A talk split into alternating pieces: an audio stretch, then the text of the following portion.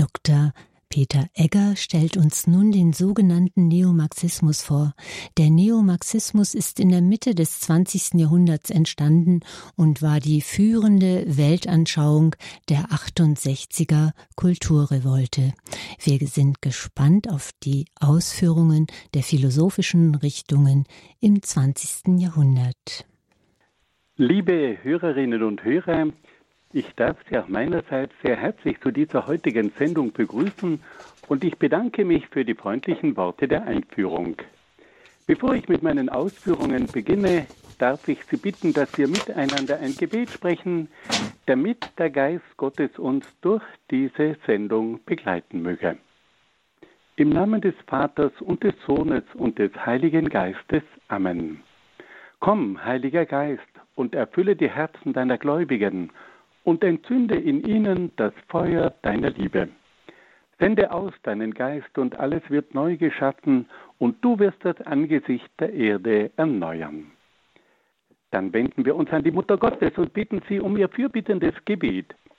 Gegrüßet seist du, Maria, voll der Gnade. Der Herr ist mit dir. Du bist gebenedeit unter den Frauen, und gebenedeit ist die Frucht deines Leibes, Jesus. Heilige Maria, Mutter Gottes, bitte für uns Sünder, jetzt und in der Stunde unseres Todes. Amen. Dann wenden wir uns auch an die Engel und bitten sie um ihren Schutz und um ihr Geleit. Engel Gottes, unsere Beschützer, denen des höchsten Vater Liebe uns anvertraut hat, erleuchtet, beschützt, regiert und leitet uns. Amen.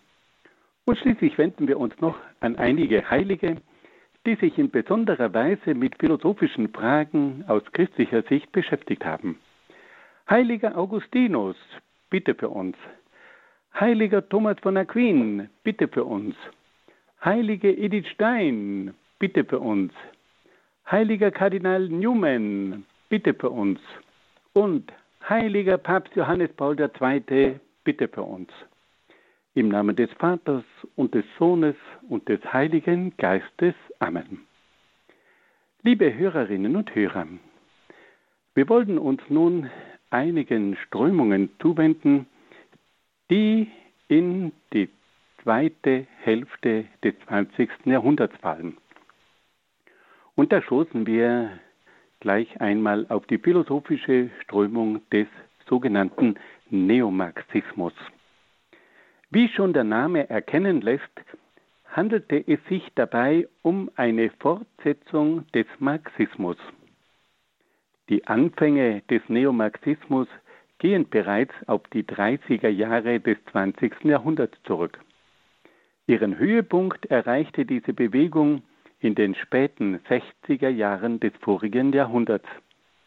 Der Neomarxismus war die Philosophie und Ideologie, die maßgeblich für den Ausbruch der Studentenrevolte von 1968 verantwortlich war. Der Neomarxismus strebte nach dem Vorbild von Karl Marx nach einer Gesellschaft, in der es keine Entfremdung und keine Unterdrückung des Menschen geben sollte. Der Neomarxismus stellte fest, dass es im 20. Jahrhundert zu neuen Formen der Entfremdung, Unterdrückung gekommen war, die vor allem auf die Macht der Wissenschaft und Technik zurückzuführen waren. Der Neomarxismus versuchte deshalb eigene Konzepte und Methoden zu entwickeln, um diese neuen Formen der Entfremdung und der Unterdrückung zu überwinden. Der Neomarxismus versuchte das Ziel einer herrschaftsfreien Gesellschaft vor allem durch eine Kulturrevolution zu erreichen. Der Neomarxismus wollte also das Denken und das Bewusstsein der Menschen verändern, um auf diese Weise dann auch das Verhalten der Menschen zu ändern. Und hier sehen wir einen radikalen Unterschied zum klassischen Marxismus. Der klassische Marxismus war davon ausgegangen, dass man die wirtschaftlichen Verhältnisse ändern müsse, um auf diese Art und Weise eine gerechtere Gesellschaft zu schaffen. Der Neomarxismus hingegen setzt ganz woanders an und sagt, wir müssen das Bewusstsein der Menschen ändern.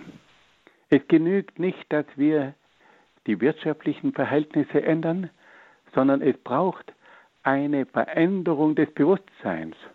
Und deswegen setzt sich nun der Neomarxismus für eine Kulturrevolution ein. Und wir können gleich begreifen, dass eine solche Revolution viel tiefer greift als eine rein wirtschaftliche Revolution. Auf diese Art und Weise sollte es durch eine Kulturrevolution auch zu einer neuen Gesellschaft ohne Entfremdung und Unterdrückung kommen. Die Bewegung des Neomarxismus war aufgrund ihrer angestrebten Kulturrevolution hauptsächlich eine intellektuellen Bewegung, die ihr Wirkungsfeld vor allem an den Universitäten fand. Bekannte Philosophen behandelten in ihren Vorlesungen die Philosophie des Neomarxismus und entfachten damit die bekannte Protestbewegung, die schließlich im Jahr 1968 zur bekannten Studentenrevolte bzw zur 68er Revolte führte. Nun wollen wir einige Grundzüge des Neomarxismus kennenlernen, um dann noch zwei einzelne Vertreter des Neomarxismus näher vorzustellen. Beginnen wir zunächst einmal mit einer Grunderkenntnis des Neomarxismus, die neomarxistischen Denker stellten zunächst fest, dass es in der modernen Welt neue Formen der Entfremdung und der Herrschaft gibt, die dem Menschen sein eigenes Wesen und seine Autonomie rauben. Diese Formen der Entfremdung und der Herrschaft seien in der totalen Wissenschaft und Technik sowie im hemmungslosen materialistischen Konsum zu sehen die dem Menschen jeden Freiheitsraum nehmen und ihm sein inneres Wesen rauben. Der Neomarxismus erblickte aber auch in den politischen, moralischen, pädagogischen und religiösen Normen und Gesetzen Formen der Herrschaft und der Unterdrückung. Für den Neomarxismus verkörperten auch die Ehe und die Familie, die Schule und die Kirche eine autoritäre Herrschaftsform. Auch die Beziehung zwischen Mann und Frau wurde von der Herrschaft des Mannes geprägt. Wir können also sehen, dass die Neomarxisten zunächst einmal davon ausgehen, dass es jetzt auch im 20. Jahrhundert zu verschiedenen Formen der Unterdrückung kommt. Und sie orten diese Ursachen für die neuen Formen der Unterdrückung in der Wissenschaft und in der Technik, aber auch im hemmungslosen materialistischen Konsum. Sie betrachten aber auch die politischen, moralischen, pädagogischen und religiösen Normen und Gesetze als Formen der Herrschaft und der Unterdrückung. Auch die Ehe und die Familie, die Schule und die Kirche üben eine autoritäre Herrschaftsform aus. Die Beziehung zwischen Mann und Frau wird von der Herrschaft des Mannes geprägt. Also überall ortet man Unterdrückung, Unfreiheit, autoritäres Regime. Wie versucht nun der Neomarxismus diese Situation zu überwinden? Der Neomarxismus wollte diese verschiedenen Formen der Herrschaft durch eine negative Dialektik überwinden. Die negative Dialektik war eine Methode, die ständig alle feststehenden Strukturen im Bereich der Gesellschaft, der Wirtschaft, der Politik und der Kultur auflösen sollte. Durch die ständige Auflösung aller festen Strukturen innerhalb der Gesellschaft sollte die Entstehung von Machtstrukturen verhindert werden. Auf diese Weise versuchte der Neomarxismus die Entstehung jeder Art von Herrschaft zu verhindern. Das Ziel war eine völlig herrschaftsfreie Gesellschaft, in der es keine Entfremdung und keine Unterdrückung mehr gab. Durch die negative Dialektik sollte es zu einer permanenten Revolution in der Gesellschaft kommen, die jede Form von Herrschaft von vornherein unmöglich machte. Wir erkennen hier sofort ein anarchisches Prinzip.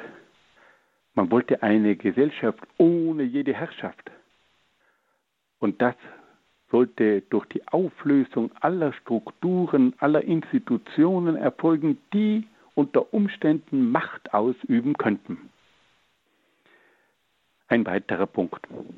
Der Neomarxismus rief zum Aufstand gegen das Establishment auf. Mit dem Establishment waren die wirtschaftliche und politische Oberschicht der kapitalistisch-bürgerlichen Gesellschaft gemeint. Dieser Aufstand sollte zur Befreiung von allen Formen der Entfremdung und Herrschaft führen.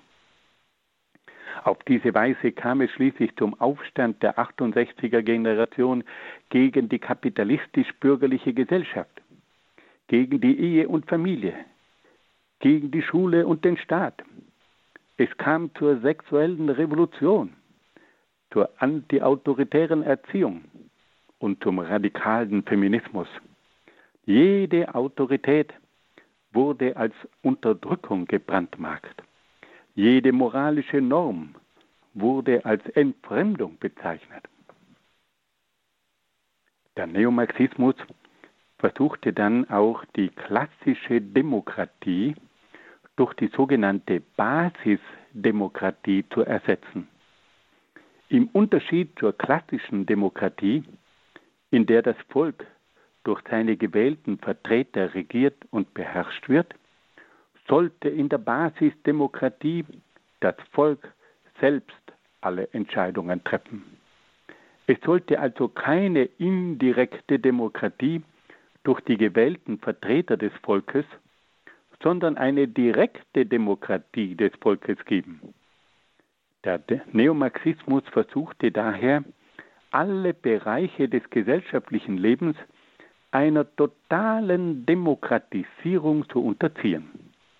Betriebe, Fabriken, Schulen, Universitäten, Gemeinde- und Staatspolitik sollten nicht mehr von Machthaber, Machthabern beherrscht werden, sondern von der Basis her gelenkt werden. Der Neomarxismus stellte daher auch den klassischen Parlamentarismus in Frage und forderte eine außerparlamentarische Opposition. Dann können wir noch einen weiteren interessanten Aspekt der 68er Revolte kennenlernen. Der Neomarxismus ging auch eine enge Verbindung mit der Psychoanalyse ein. Die Psychoanalyse wurde aber nicht mehr auf den einzelnen Menschen und seine inneren Probleme angewendet, sondern auf die Gesellschaft und auf die sozialen Probleme bezogen. Mit Hilfe dieser erweiterten Psychoanalyse sollten die Auswirkungen der Entfremdung und der gesellschaftlichen Unterdrückung bewusst gemacht werden. Die erweiterte Psychoanalyse sollte nachweisen, dass auch die gesellschaftliche Unterdrückung zu bestimmten psychischen Schädigungen und Krankheiten des Menschen führen. Damit bediente sich der Neomarxismus auch psychologischer Methoden, um seine Ziele zu erreichen. Der Neomarxismus verstand es vor allem durch, seine, durch sein revolutionäres Freiheitsverständnis große Teile der intellektuellen Jugend zu faszinieren. Es kam zur Gründung von radikalen Studentenbewegungen, die vor allem in Deutschland, Frankreich und Italien agierten. Diese Bewegungen forderten ganz im Sinne des Neomarxismus die Abschaffung sämtlicher Strukturen, Normen und Autoritäten. Mit Hilfe von ihren revolutionären Methoden zu denen auch der bewaffnete Kampf und die Gewalt gehörten, gelang es den neomarxistischen Bewegungen, das Establishment, also die wirtschaftliche und politische Obrigkeit, ernsthaft zu erschüttern. Durch diese neomarxistischen Bewegungen kam es zur weitgehenden Abschaffung der bürgerlichen, moralischen und religiösen Werte und Normen. Die neomarxistischen Bewegungen erreichten oft derart, ein derartiges Ausmaß an Gewalt, dass selbst ihre geistigen Väter erschüttert und entsetzt waren. Es gibt also verschiedene große Philosophen, die damals maßgeblich waren, wie zum Beispiel Max Horkheimer oder Theodor Adorno, die zutiefst betroffen waren von diesen Auswüchsen der Studentenrevolte. Das hatten sie ja nie gewollt. Das hatten sie ja nie angestrebt. Und nun sahen sie, wie ihre Philosophie zu einer solchen Form der Gewalt führte. Sie protestierten auch dagegen, aber sie waren gegenüber dieser Gewalt ohnmächtig. Fassen wir das noch einmal ganz kurz zusammen. Wir haben also jetzt folgende Grundzüge der neomarxistischen Philosophie kennengelernt. Der erste Punkt war die Feststellung von neuen Formen der Entfremdung. Man hat also beobachtet, dass es im 20. Jahrhundert zu neuen Formen der Entfremdung gekommen war, durch die Wissenschaft und Technik, durch den materialistischen Konsum, aber nach Meinung des Neomarxismus auch durch die politischen, moralischen, pädagogischen und religiösen Normen und Gesetze. Man sah sogar in der Ehe und Familie, in der Schule und in der Kirche eine autoritäre Form der Herrschaft. Was haben nun diese Neomarxisten für eine Methode entwickelt, um dieser Unterdrückung entgegenzuwirken? Sie entwickelten dazu die sogenannte negative Dialektik.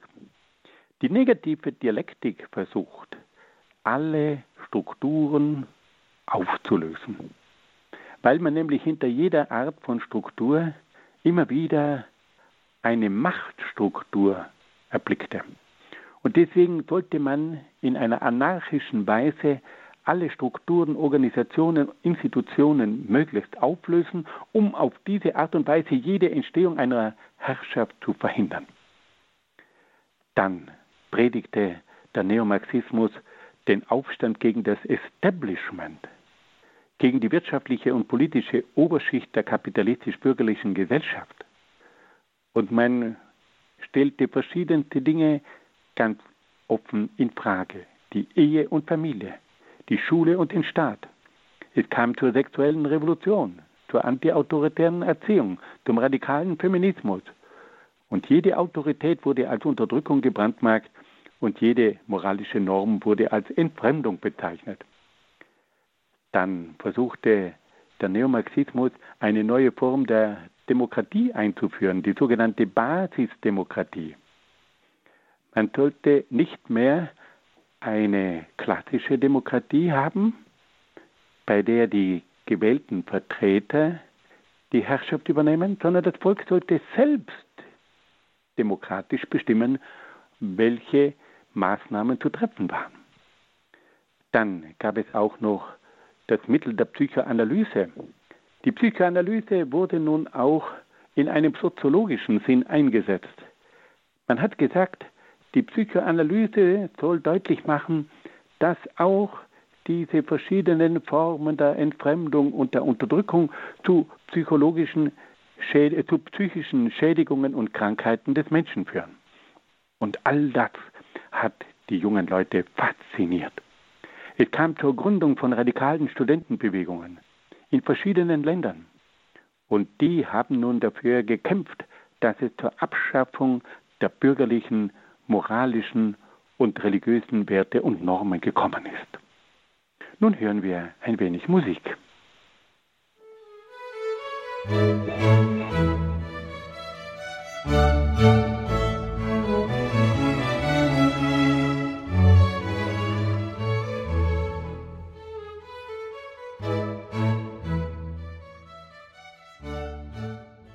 Liebe Hörerinnen und Hörer, das geistige Zentrum des Neomarxismus war die sogenannte Frankfurter Schule. Es handelte sich dabei um eine Gruppe von Denkern, die in den frühen 30er Jahren des vorigen Jahrhunderts am Institut für Sozialforschung in Frankfurt tätig waren. Die meisten dieser Denker emigrierten während der Zeit des Nationalsozialismus in die USA, kehrten dann aber nach dem Zweiten Weltkrieg wieder nach Deutschland zurück und wirkten als Professoren an verschiedenen Universitäten. Zu diesen Denkern zählten Max Horkheimer, Theodor Adorno und Herbert Marcuse. Später stieß auch Jürgen Habermas zu den sogenannten Frankfurtern. Nun wollen wir mit dem ersten bekannten Denker der Frankfurter Schule beginnen, mit Max Horkheimer. Ich darf Ihnen zunächst etwas aus seinem Leben erzählen. Max Horkheimer wurde 1898 als Sohn eines Textilfabrikanten in Zuffenhausen bei Stuttgart geboren. Er absolvierte zunächst eine Kaufmannslehre im elterlichen Betrieb. Dann studierte er Nationalökonomie und Philosophie in München, Frankfurt und Freiburg, unter anderem bei Heidegger und Husserl. Er habilitierte sich an der Universität von Frankfurt und war dann dort als Privatdozent tätig. Im Jahr 1930 wurde er zum ordentlichen Professor für Sozialphilosophie berufen und zum Direktor des Instituts für Sozialforschung ernannt. Horkheimer errichtete dann auch weitere Zweigstellen des Instituts in Genf und in London. Nach der Machtergreifung der Nationalsozialisten im Jahr 1933 floh Horkheimer als Jude in die Schweiz. Im Jahr 1934 folgte dann die Emigration nach Amerika und dort errichtete er ein Institut für Sozialforschung an der Columbia University. Im Jahr 1949 kehrte er nach Deutschland zurück und erhielt dort eine Berufung an die Universität von Frankfurt. Im Jahr 1950 gelang es ihm, das Institut für Sozialforschung in Frankfurt wiederherzustellen. Und er wurde dann noch mehrere Jahre lang Rektor der Universität von Frankfurt. Max Horkheimer starb im Jahr 1973 in Nürnberg. Wir wollen uns nun einigen Schwerpunkten der Lehre von Horkheimer zuwenden. In seinem bekannten Werk Traditionelle und kritische Theorie setzte sich Horkheimer mit den Grundlagen und der Bestimmung der Wissenschaft auseinander. Dabei stellte er fest, dass die traditionelle Wissenschaft sich darum bemüht, ein möglichst umfassendes System des Wissens zu entwickeln. Die traditionelle Wissenschaft versucht, aus einigen theoretischen Grundsätzen weitere Sätze abzuleiten und neue Erkenntnisse zu gewinnen. Auf diese Weise versucht die traditionelle Wissenschaft, zu immer neuen wissenschaftlichen Erkenntnissen zu gelangen. Das Problematische an diesem Verständnis der Wissenschaft besteht aber nach Max Horkheimer darin, dass dieses Wissen oft völlig isoliert ist und dass der Wissenschaftler sich nicht fragt, in welchem Zusammenhang dieses Wissen mit der Gesellschaft steht. Die traditionelle Wissenschaft fragt also nicht nach dem Sinn und Ziel eines bestimmten Wissens und trennt damit die Wissenschaft vom Menschen und von der Gesellschaft dieser traditionellen Art von Wissenschaft stellt Horkheimer eine neue Art von Wissenschaft gegenüber, nämlich die sogenannte kritische Theorie. Diese neue Art von Wissenschaft ist dadurch gekennzeichnet, dass sie sich in den Dienst der Humanität und der Gesellschaft stellt. Sie interessiert sich für die Gesellschaft und fühlt sich verpflichtet, ihren Beitrag für die Überwindung des sozialen Unrechts zu leisten. Sie forscht nach den Ursachen des Unrechts und entwickelt Theorien für die Errichtung einer Gesellschaft von freien Menschen. Sie dient mit ihren theoretischen und technischen Möglichkeiten dem Wohl der Menschen und der Gesellschaft. Horkheimer versucht also durch die kritische Theorie eine Verbindung zwischen Wissenschaft und Gesellschaft herzustellen. Er strebt nach einer Wissenschaft, die auch der Gesellschaftskritik und der Schaffung einer gerechten Gesellschaft dient. Max Horkheimer sagt also ganz konkret, die traditionelle Wissenschaft ist oft ein rein akademischer Betrieb, der in einem isolierten Raum stattfindet. Und dagegen stellt er nun seine sogenannte kritische Theorie und er sagt, die Wissenschaft hat die Aufgabe, sich nicht nur um die Wissenschaft zu kümmern, sondern sie muss sich auch die Frage stellen, welche Verbindungen gibt es eigentlich zwischen Wissenschaft und Gesellschaft? Und die Wissenschaft hat die Aufgabe, sich auch für die Gesellschaft zu interessieren und sich für die Gesellschaft einzusetzen. Nun geht es weiter. In seinem Werk Die Dialektik der Aufklärung geht Horkheimer der Frage nach, wieso die Menschheit trotz der Vernunft und der Aufklärung nicht in einen wahrhaft menschlichen Zustand eingetreten sei, sondern in eine neue Art der Barbarei versinke. Um auf diese Frage eine erschöpfende Antwort geben zu können, geht Horkheimer bis in die Frühgeschichte der Menschheit zurück. Horkheimer erklärt, dass sich der Mensch zunächst mit Hilfe der Vernunft von der Herrschaft der Natur befreit habe. Es sei ihm gelungen, die Natur mit ihren blinden Zwängen und ihrem Gesetz des Stärkeren zu überwinden. Der Mensch habe es aber nicht geschafft, das Prinzip der Herrschaft zu überwinden.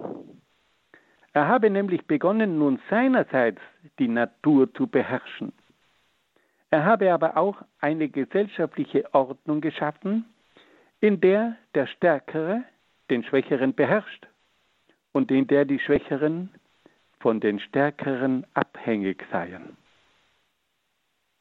Horkheimer schreibt, dass die Herrschaft des Menschen über die Natur und die Mitmenschen paradoxerweise gerade durch die Vernunft zustande komme. Die Vernunft sollte ursprünglich der Befreiung und Humanisierung der Gesellschaft dienen. Doch dann kam es nach dem Gesetz der Dialektik zu einer gegensätzlichen Entwicklung. Die Vernunft wurde immer mehr zu einer instrumentellen Vernunft, die der Herrschaft und den Zielen von kleinen Gruppen diente.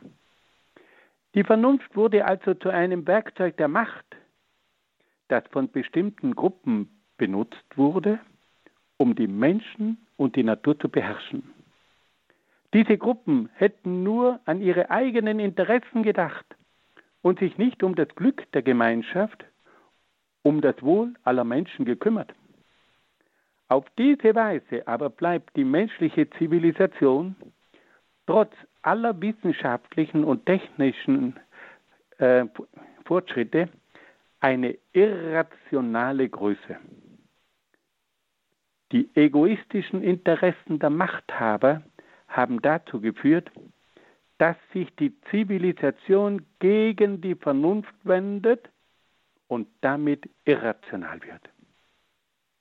Horkheimer vermutet, dass in jedem Menschen eine verinnerlichte Herrschaft steckt, die ihn dazu verführt, die Vernunft zur Herrschaft über die Natur und andere Menschen zu missbrauchen.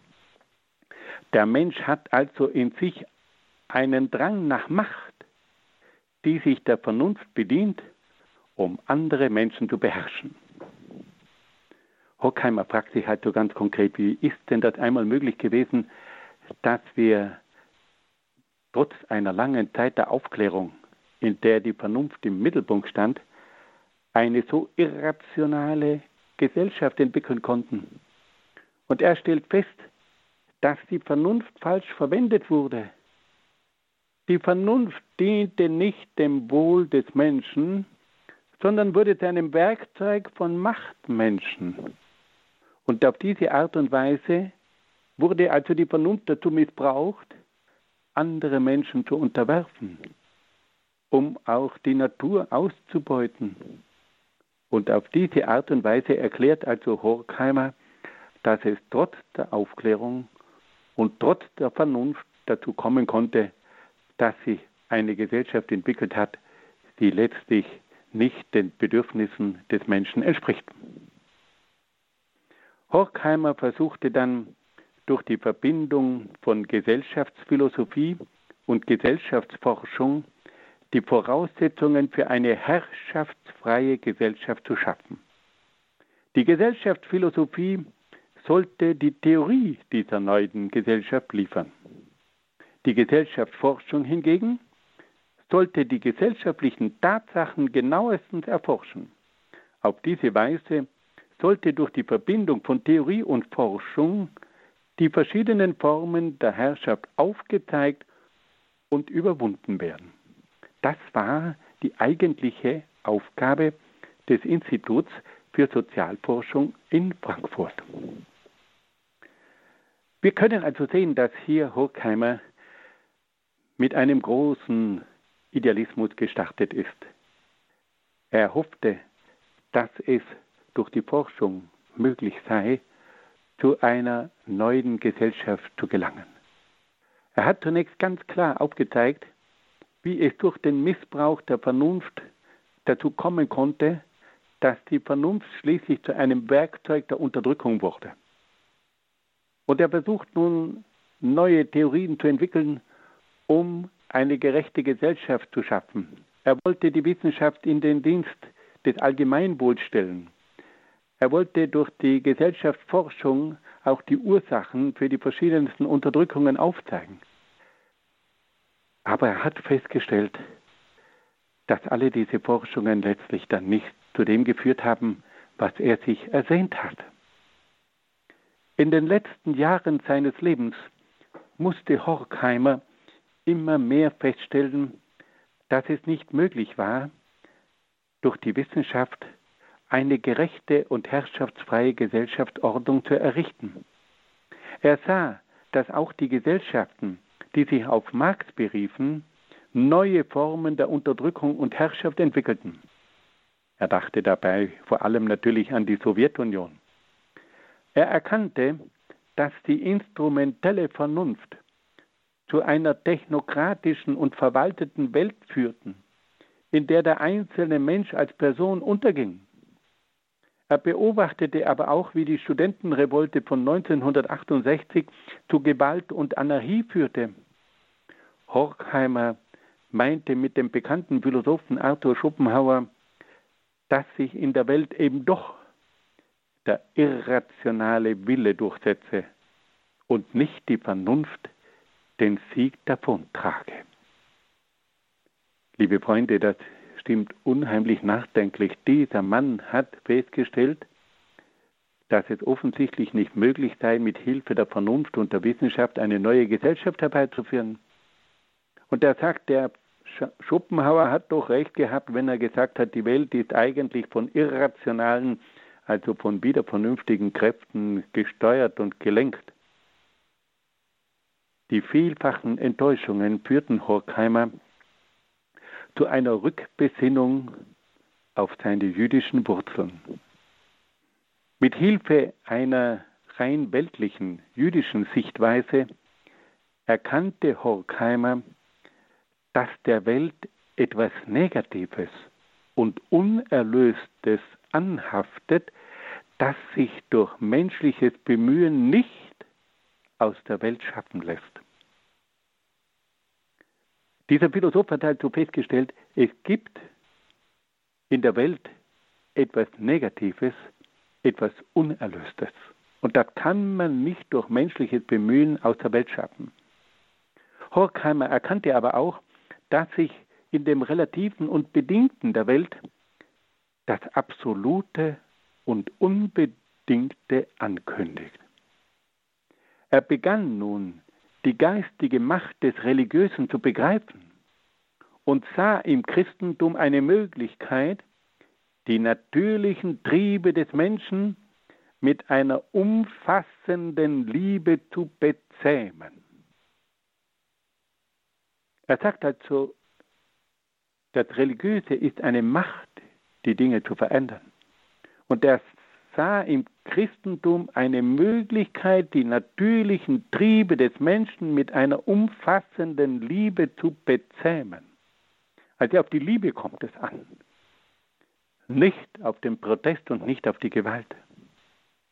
In seinem letzten Werk, das den Titel trägt, Die Sehnsucht nach dem ganz anderen, schrieb Horkheimer schließlich von einer Sehnsucht, die über die Welt hinausgreift und trotz aller Hoffnungslosigkeit darauf hofft, dass Gottes erbarmende Liebe die Welt erlösen möge. Liebe Freunde, da ist man unheimlich betroffen. Dieser große Geist, Max Horkheimer, erkennt in seinen letzten Lebensjahren, dass man mit der Vernunft und mit all den anderen Dingen eine Gesellschaft nicht herbeiführen kann, weil es in dieser Welt etwas Negatives und Unerlöstes gibt, das man mit rein menschlichem Bemühen nicht bewältigen kann. Und er entdeckt das Religiöse und er entdeckt das Christentum und sagt, das Christentum bietet eine Möglichkeit, die natürlichen Triebe des Menschen durch eine umfassende Liebe zu bezähmen. Und in seinem Spätwerk Die Sehnsucht nach dem ganz anderen schreibt er schließlich von einer Sehnsucht, die über die Welt hinausgreift und trotz aller Hoffnungslosigkeit darauf hofft, dass Gottes erbarmende Liebe die Welt erlösen möge. Nun hören wir ein wenig Musik. Liebe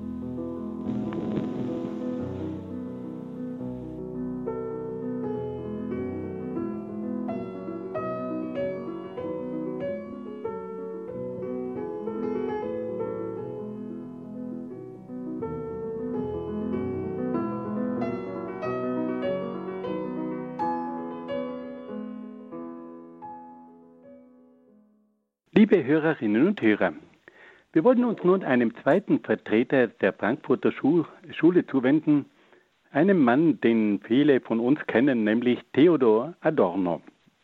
Adorno wurde 1903 in Frankfurt am Main geboren.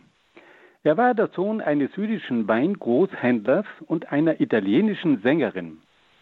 Nach dem Abitur studierte Adorno in Frankfurt Philosophie Musikwissenschaft, Psychologie und Soziologie. Dann begab sich Adorno für zwei Jahre nach Wien, wo er von Alban Berg in die Kompositionslehre eingeführt wurde. Nach seiner Rückkehr aus Wien habilitierte Adorno bei dem evangelischen Theologen Paul Tillich und wurde dann Privatdozent für Philosophie an der Universität von Frankfurt. Nach der Machtübernahme der Nationalsozialisten wurde Adorno von der Universität entlassen. Er begab sich zunächst nach Oxford in England und emigrierte dann in die USA.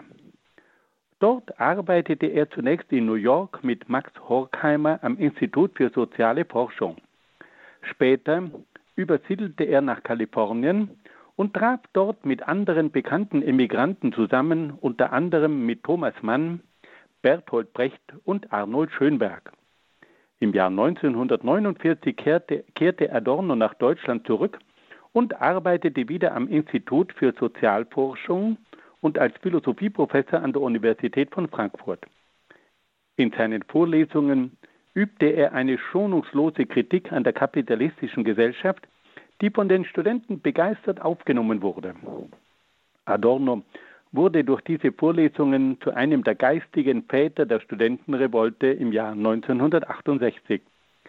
Adorno distanzierte sich aber ausdrücklich von der Gewaltbereitschaft der Studenten und wurde deshalb von den Studenten in mehrfacher Weise bedrängt und schikaniert. Adorno starb im Jahr 1969 nach einer Bergtour in Wisp in der Schweiz. Kommen wir nun zu einigen Schwerpunkten. Adorno kritisiert zunächst einmal die kapitalistische Gesellschaft. Adorno betrachtet die Gesellschaft des Spätkapitalismus als eine totalitäre Gesellschaft. Der moderne Kapitalismus beherrscht alle Bereiche des menschlichen Lebens. Er bestimmt die Arbeit, die Lebensweise und die zwischenmenschlichen Beziehungen. Er beherrscht die Denkweise und die Kultur. Er kontrolliert die wirtschaftliche Organisation, die Verwaltung und die Politik. Der moderne Kapitalismus erfasst zunehmend alle Länder der Erde und führt zu einer globalen Herrschaft. Adorno stellt fest, dass der moderne Kapitalismus zunehmend zum Verlust der menschlichen Person führt. Die Person kann sich im Spätkapitalismus nur mehr selbst erhalten, indem sie ihr eigenes Selbst immer weiter zurückbildet. Die Person muss sich der kapitalistischen Gesellschaft anpassen und unterordnen, damit sie überhaupt bestehen kann. Die Selbstentfremdung und Selbstzerstörung der eigenen Person ist also die Voraussetzung dafür, dass der Mensch im Kapitalismus überleben kann. Adorno weist darauf hin, dass es in der kapitalistischen Gesellschaft auch zum Verlust des eigenen Handelns kommt. Der Verlust der menschlichen Person führt dazu, dass der Mensch zunehmend ein passives Verhalten entwickelt und sich in seinem Handeln von außen her bestimmen lässt. Der Mensch handelt nicht mehr eigenständig, sondern nur mehr reflexartig. Der Kapitalismus macht aus dem Menschen ein passives Subjekt. Adorno beschreibt dann auch die geistige Manipulation des Menschen. Der Kapitalismus benutzt die modernen Medien, um die Menschen in seinem Sinn zu manipulieren. Das Fernsehen vermittelt den Menschen eine künstliche Wirklichkeit, die von oben bestimmt wird. Die Medien schaffen ein Bewusstsein, das von den Interessen der kapitalistischen Machthaber bestimmt wird. Adorno macht auch darauf aufmerksam, dass die kapitalistischen Medien zu einer Massenkultur führen. Diese Massenkultur zeichnet sich durch eine Eindimensionalität aus. Fernsehen, Rundfunk, Kino und Unterhaltungsmusik sind oft nichts als Schund und dienen oft nur dem Geschäft. Die Massenkultur führt auch zur Einschränkung des menschlichen Bewusstseins und endet mit der geistigen Ohnmacht des Menschen. Adorno kritisiert weiter die kapitalistische Konsum- und Vergnügungsindustrie. Die kapitalistische Konsum- und Vergnügungsindustrie ist nach Adorno eine reine Befriedigung und führt nie zu einem wahren Glück. Die Konsum- und Vergnügungsindustrie führt zu einer inneren Unfreiheit und verhindert jede Form von Widerstand. Die Konsum- und Vergnügungsindustrie macht die Menschen zu Sklaven des Kapitalismus. Adorno weist schließlich auf die globale Herrschaft des Kapitalismus hin. Die moderne Technik, die globale Kommunikation und das weltweite Transportwesen ermöglichen eine globale Kooperation. Auf diese Weise hat der Kapitalismus die Möglichkeit, seine Macht über alle Länder auszuweiten. Und nun stellt sich Adorno die Frage, was kann man da machen? Und da entwickelt er nun in einer ausführlichen Form eine neue Taktik, eine neue Methode, die sogenannte negative Dialektik. Adorno hat eine eigene philosophisch-soziologische Methode entwickelt, um die kapitalistische Gesellschaft zu überwinden. Diese Methode ist unter dem Namen negative Dialektik bekannt geworden. Zum besseren Verständnis dieser etwas komplizierten Methode sollen zunächst die Grundbegriffe dieser Methode erklärt werden. Die Philosophie der Dialektik geht davon aus, dass alle Bereiche von Gegensätzen bestimmt werden.